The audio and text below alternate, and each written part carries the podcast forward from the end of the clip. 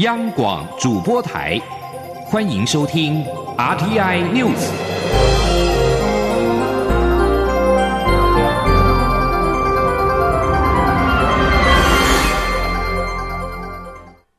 各位好，我是主播王玉伟，欢迎收听这节央广主播台提供给您的 RTI News。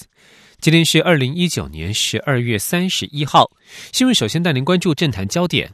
立法院预计今天处理反渗透法修法，历经两天的协商，朝野仅对两条条文达成共识，其余十条都保留至院会表决处理。经过协商之后，朝野决议，表决前各党团都可推派代表说明各自版本的立法意旨，表决顺序则尊重小党。反渗透法渴望在今天顺利三读通过。前天记者郑林的采访报道。民进党十一月底提出反渗透法，力拼年底前三读通过，遭国民党与亲民党反对。立法院长苏家全上周五首次针对反渗透法召集朝野协商，不过朝野意见分歧，争论三小时都未有共识。立法院朝野党团三十号再次协商反渗透法，民进党团、国民党团与时代力量都提出修正动议。国民党团主张采登记制，时代力量则要求将收受政治现金的拟参选人以及投资来源或广电媒。媒体等纳入规范，不过历经将近六小时讨论，朝野党团都坚持各自版本，仅对两条条文达成共识。朝野同意第一条立法目的中，维护国家主权的国家，依照国民党团修正动议改为中华民国，以及第十二条本法自公布日施行，无异议通过，其余都保留到院会表决。苏家全说，就是第一条，国家改成中华民国。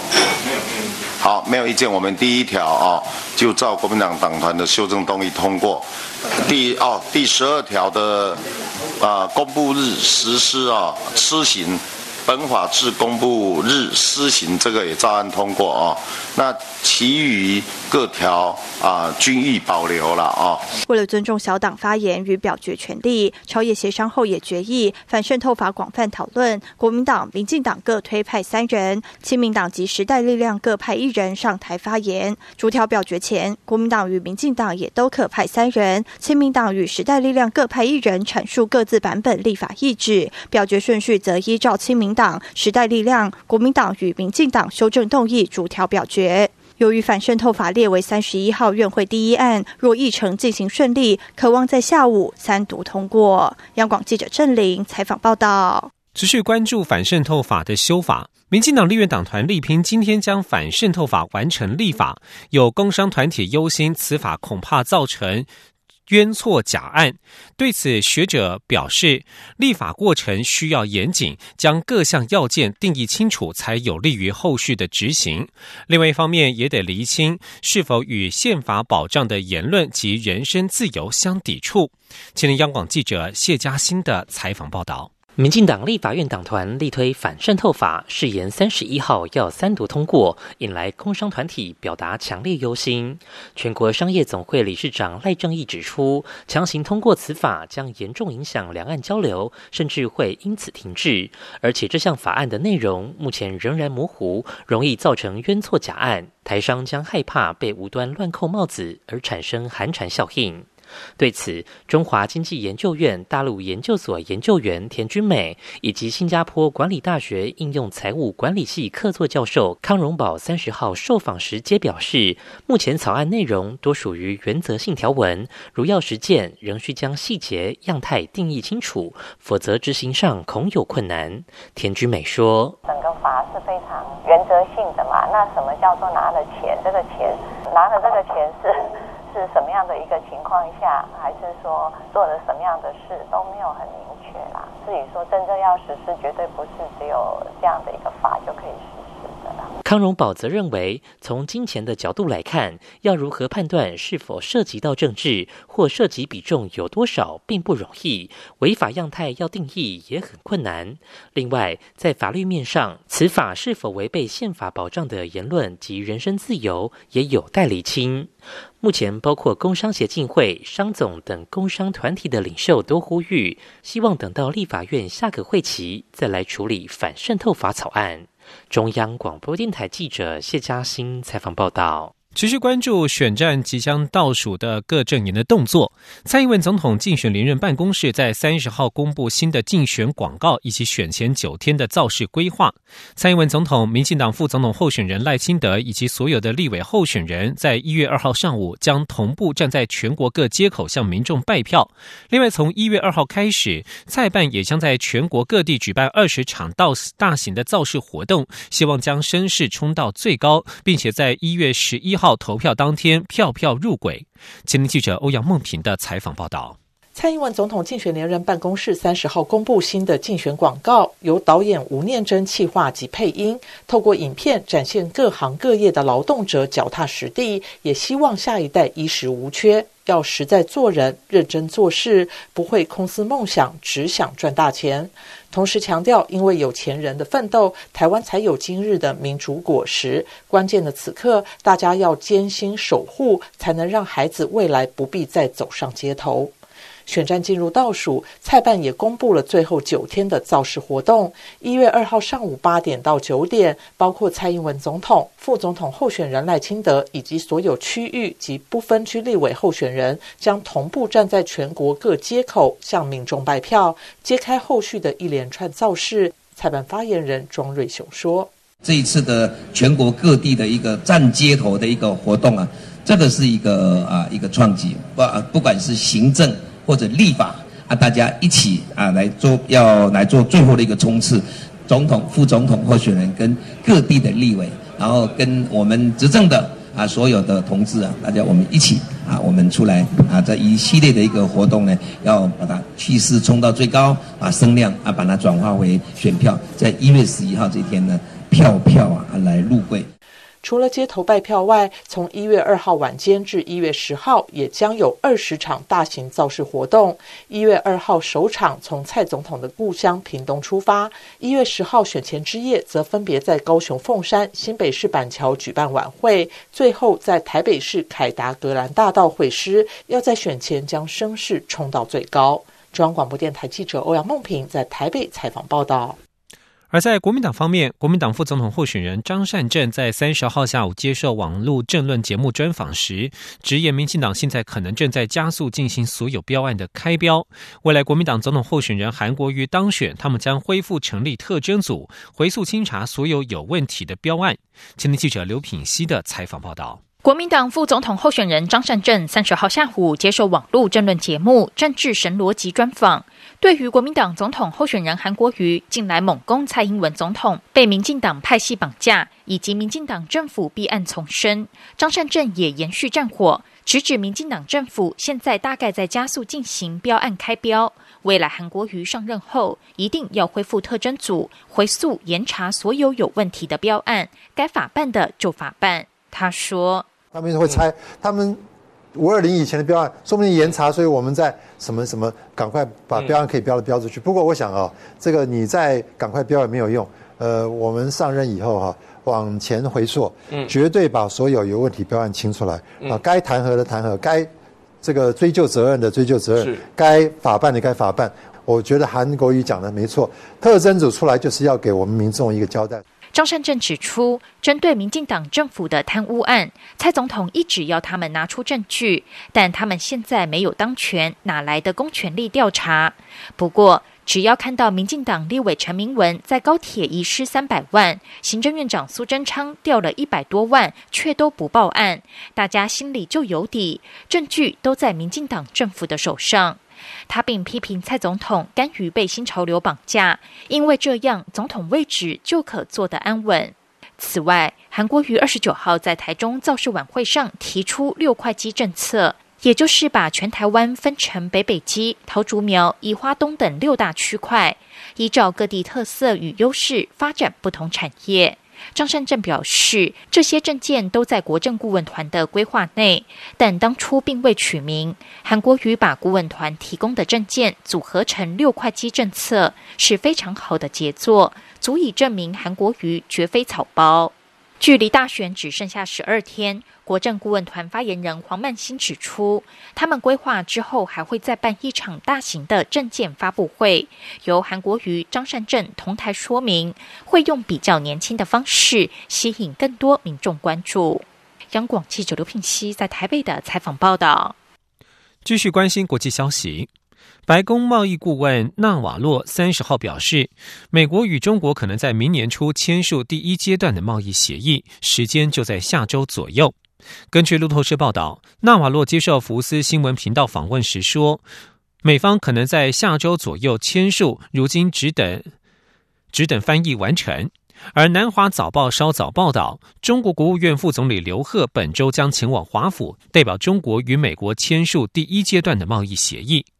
南华早报稍早援引消息人士说法报道指出，华府方面已经送出邀请函，而北京方面已经接受。二零二零年美国政坛的第一场大戏，无疑是参议院审理美国总统川普的弹劾案。明年是美国总统大选年，这场审理主题虽然是总统行为不当的弹劾案，但主轴却是总统与国会大选攻防。美国联邦众议院十八号通过两项川普弹劾条文，指控川普滥用职权与妨碍国会调查，让川普成为美国史上第三位遭到弹劾的总统。而这起弹劾案起因于川普与乌克兰总统泽伦斯基通话时，涉嫌以扣住军援要挟，要求基基辅方面宣布调查二零二零大选可能成为对手的民主党籍前副总统拜登。而对民主党而言，川普此举明显的逾越了总统职权，以国家资源遂行个人利益，严重破坏美国民主与宪政体制。若是能够将川普入罪，将能捍卫美国引以为傲的民主制度。就算最后因为参院席次不足而落败，民主党仍然能够凝聚反川普、推崇民主自由的努力，赢得明年总统大选和国会的改选。而对共和党来讲，姑且不论川普的做法是否假公济私，根据多项民意调查，支持与反对弹劾川普的比例呈现五五波，显示民众对弹劾案的看法相当的分歧。共和党没有倒戈的必要。而按照程序，在众议院将弹劾条文送交参议院之后，参议院将启动审理的程序。而目前共和党是。参院领袖麦康奈强力护航之下，弹劾案要在参议院过关的几率相当的低。而在中东情势方面，由于美国对并入伊拉克军队的亲伊朗武装团体真主党旅发动了空袭，伊拉克政府三十号扬言将前检讨对美国的关系。伊拉克什叶派教士萨德表示，愿意与伊朗支持的敌对民兵合作，以驱逐美国驻军。在总理马蒂辞职之后，负责看守政务的伊拉克政府发表声明表示，美军是依据他们而不是伊拉克人民的政治优先要务来采取行动。声明当中指出，保护伊拉克、伊拉克军事基地和军队是伊拉克安全部队的唯一责任，并且表示美军这样的空袭侵犯了伊拉克的主权，也抵触了美国领导下国际联军的交战规则。这个联军驻扎在伊拉克与圣战分子作战。声明当中宣告，美国的攻击行动迫使伊拉克检讨对美国关系以及维护主权的安全、政治与法律架构。伊朗国营媒体在三十号报道，革命卫队已经扣押了一艘涉嫌走私燃料的船只，并且逮捕十六名马来西亚籍的船员。伊朗伊斯兰共和国广播电台网站报道，革命卫队没收了船上一百三十万公升的走私燃料。当时这一艘船距离阿布穆沙岛约有十五海里的距离。报道引述革命卫队区域海军指挥官奥兹马义准将的话说：“船上十六名马来西亚籍的船员都遭到逮捕。”奥兹马义并且表示，这是第六艘因为走私燃料而被革命卫队海军没收的船只。国营媒体报道，伊朗在九月间也在荷莫兹海峡扣押了一艘疑似属于燃料走私集团的船只，并且逮捕船上十二名菲律宾籍的船员。这里是中央广播电台。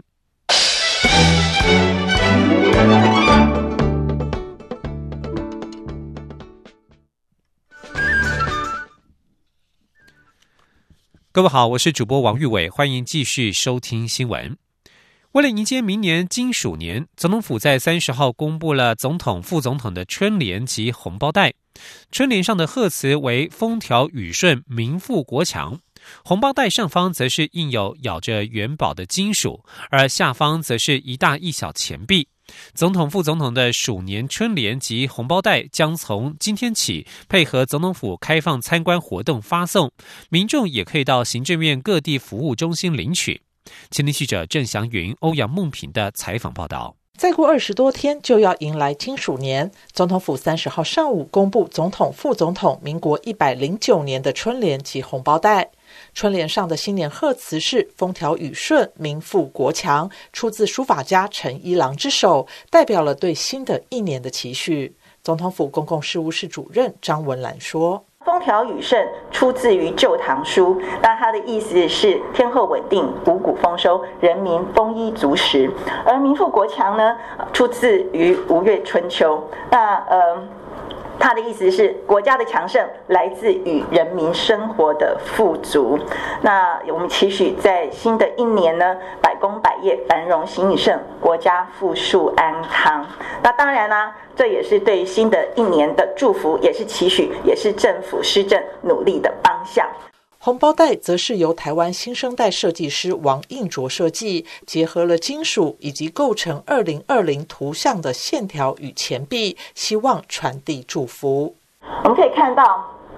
一只小老鼠，那这边有一个金元宝。啊，那另外下面的部分是绵延的金线啊，有搭配了两个互相辉映的大小钱币。那呃，这个钱币一大一小呢，其实也象征着这个呃下面的这个比较大，象征着一个国家根基稳固，人民安居乐业。那绵延不绝的金线，则是源源不绝的财富啊。我想呃，这个是一个对新的一年非常好的一个祝福。总统及副总统的鼠年春联及红包袋数量有限，将从十二月三十一号起到明年一月二十二号，配合总统府开放参观活动时发送。民众也可以就近到行政院在各地的联合服务中心索取。中央广播电台记者郑祥云、欧阳梦平在台北采访报道。继续关线是财经消息，行政院主计总处三十号公布了事业人力雇佣状况调查，今年八月底工业及服务业服务业空缺率百分之二点七零，其中制造业空缺率百分之二点七一，与去年同期相比差异不大。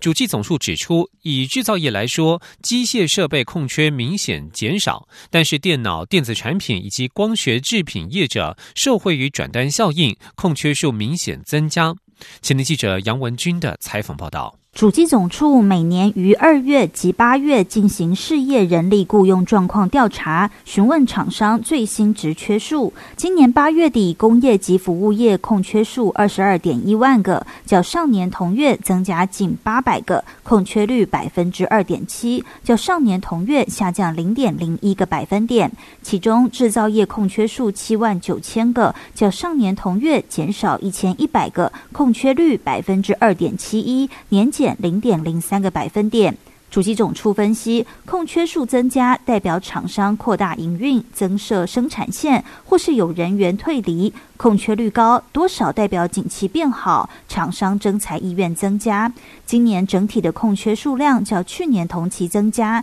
显示景气是有转好。不过这次调查也可以看出，不是每个行业都好。以制造业来说，机械设备制造业空缺数减少一千六百个，电子零组件制造业减少一千一百个，但电脑、电子产品及光学制品制造业则增加两千五百个，推测与台商回流、美洲贸易战转单效应有关。处级总处国事普查处薪资调查科科长郭燕玲说：“是我觉得今年。”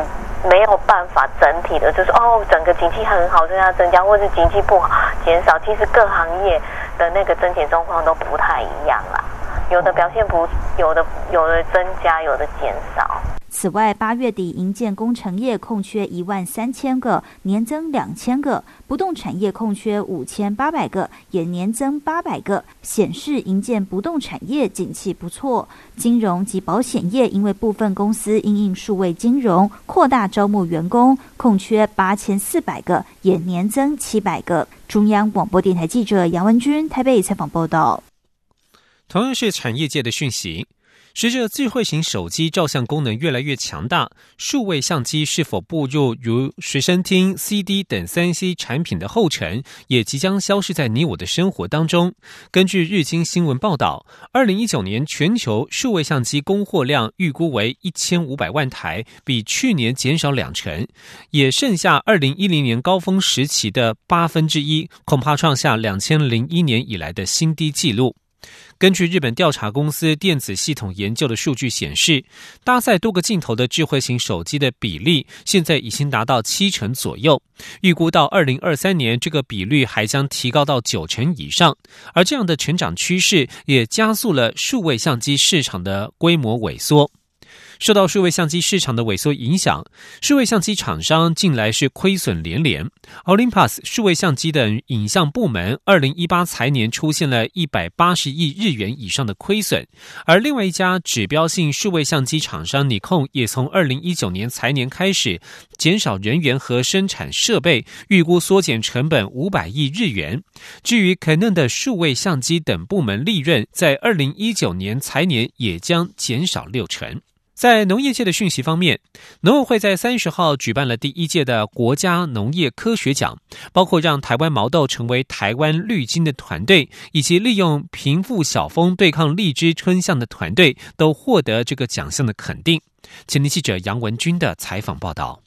为提升台湾农业科学研发能量，农委会三十号举办第一届国家农业科学奖，其中杰出成就奖由农委会高雄区农改场副研究员周国龙团队获得。他们推动毛豆品种技术研发及外销生产专区，目前已经有三个品种已授权产业使用，授权金达一千九百二十九万元，每年更赚取外汇达七千万美金，让毛豆有台湾绿金之称。另外，台湾每年三到六月都会受到外来害虫荔枝春象的侵袭。农委会苗栗区农改场助理研究员吴怡慧团队，利用寄生蜂平复小蜂，以虫克虫对抗荔枝春象，也获得卓越扎根奖的肯定。他说：“那最主要来说，就是平复小蜂会将它的小孩子，就是卵产在荔枝春象的卵内。那它在荔枝春象的卵内，它就会吃掉这个荔枝春象的卵，所以说孵出来的下一代就会。”是平复小蜂就会是好虫，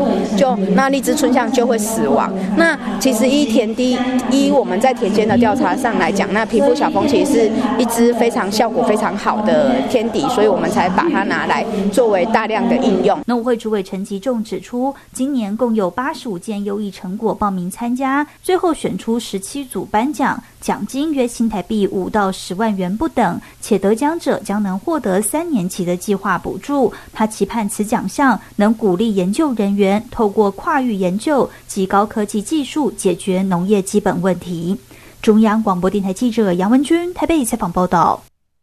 要发展农业，水资源不可或缺。而台湾虽然雨量丰沛，但是在水资源调配仍有困难。国际水协会埃瓦的报告指出，台湾水费负担率名列世界倒数第二。环保署水保处科长周国鼎呼吁民众及企业，尽管水价低，仍然要节约用水。周国鼎表示，以埃瓦二零一八年统计水费负担率排名来看，三十五个国家或地区的平均值是百分之一点零二，而最高者则是位于非洲的乌干达，平均值为百分之八点八，台湾则为百分之零点一六，排名全球倒数第二名，仅高于澳门。单就亚洲而言，日本排名为第二十六名，韩国第三十二名，中国第二十三名，香港第三十三名。而台湾虽然平均年降雨量高达两千五百毫米，但是约有百分之七十左右都流入大海，被联合国列为全球排名第十八名具缺水危机的国家。降雨时空分布不均，加上水水资源的开发不易，以至于水资源调配运用困难。周国鼎表示，如新加坡与以色列都是水资源不足的国家，以色列属于沙漠气候，而新加坡则与台湾类似，有储水方面的问题。但两个国家适当反映水价之后，反而发展出领先世界的科技，借由水科技产业行销全球。继续关注新南向。锁定东南亚及南亚国家的优秀学子，国立成功大学推动成蝶计划，并且与台达电位于泰泰国的子公司泰达电率先合作签署备忘录，将提供留学成大的泰国及印度学子条件优厚的实习及工作机会。今天记者陈国伟的采访报道。成功大学以“子班蝶”为名发展成蝶计划，将陆续与跨国企业合作，共同培育西南向国家人才。第一个合作的企业是泰国上市公司泰达电，往后将提供就读成大的泰国学生任选寒假或暑假到泰国公司实习，期间并补助来回机票、住宿、专车接送，以及每个月五百美元的奖学金。成大国际处组长李月亨表示，由于泰达电计划在印度扩厂，所以将由印度厂和和台湾的台达电子合作，让成大印度生在台湾公司实习，并依学历与经历发放津贴。毕业后也可以先在台达电子工作一到两年，再到印度厂上班。他们目前在泰国的员工大概有一万一千人，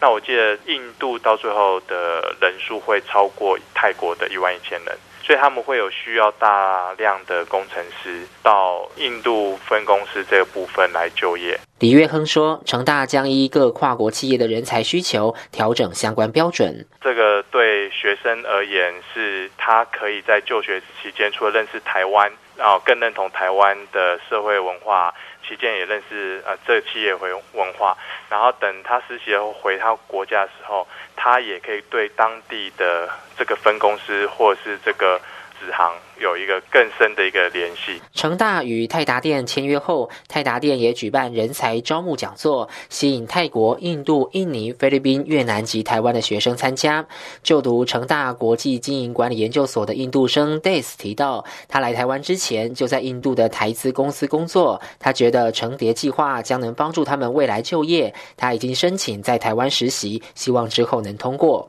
中央广播电台记者陈国伟台北采访报道。将焦点转到国际间，瑞典环保少女童贝里三十号表示，如果在联合国气候峰会与美国总统川普对话是浪费时间，因为他不会关注气候暖化的议题。同贝里接受美国广播英国广播公司第四电电台今日节目专访，并且担任客座编辑。今年九月，同贝里出席联合国。气候峰会时，媒体捕捉到他怒瞪川普，形容这是死亡之瞪。当时这段画面在社群媒体爆红。英国广播公司第四电台的主持人问道：“如果他当时与川普交谈，会说些什么？”同贝里回答说：“老实说，他不认为他会说任何事情，因为川普显然不听科学家及专家的话，所以他岂会听我的？”而本月，巴西总统波索纳洛说同贝里是屁孩，川普则推文嘲讽同贝里需要处理他的情绪管理问题。对此，同贝里表示，这些攻击相当的滑稽，因为他们显然没有任何意义。这些领袖对于年轻人所带来他们不想要的改变感到恐惧。另外，同贝里的父亲也接受这个节目专访。他提到，作为环保倡议人士，让他的女儿变得更快乐。但他也承认自己曾经对于环保倡议人士曾对女儿投入这场奋战持保留的态度。据将焦点转到比利时。比利时首都布鲁塞尔在过去曾经有“塞车之都”的称号，近年实施低排放区量特区政策，禁止污染严重的车辆驶进市区，以对抗空气污染。而根据最新的调查，二零一九年的空气品质呈现改善的趋势。布鲁塞尔是欧盟总部，人潮带动当当地的繁荣，但是上下班时间庞大车潮让人显得相当难难受。欧洲环保署二零一四年调查，二零一二年因为汽车和卡车持续的高排放，导致氮氧化物排放超标的国家包括了奥地利、比利时、法国、德国等国。而经过一连串的实施低排放的政策之后，空气品质已经呈现改善。以上新闻由王玉伟编辑播报，谢谢收听。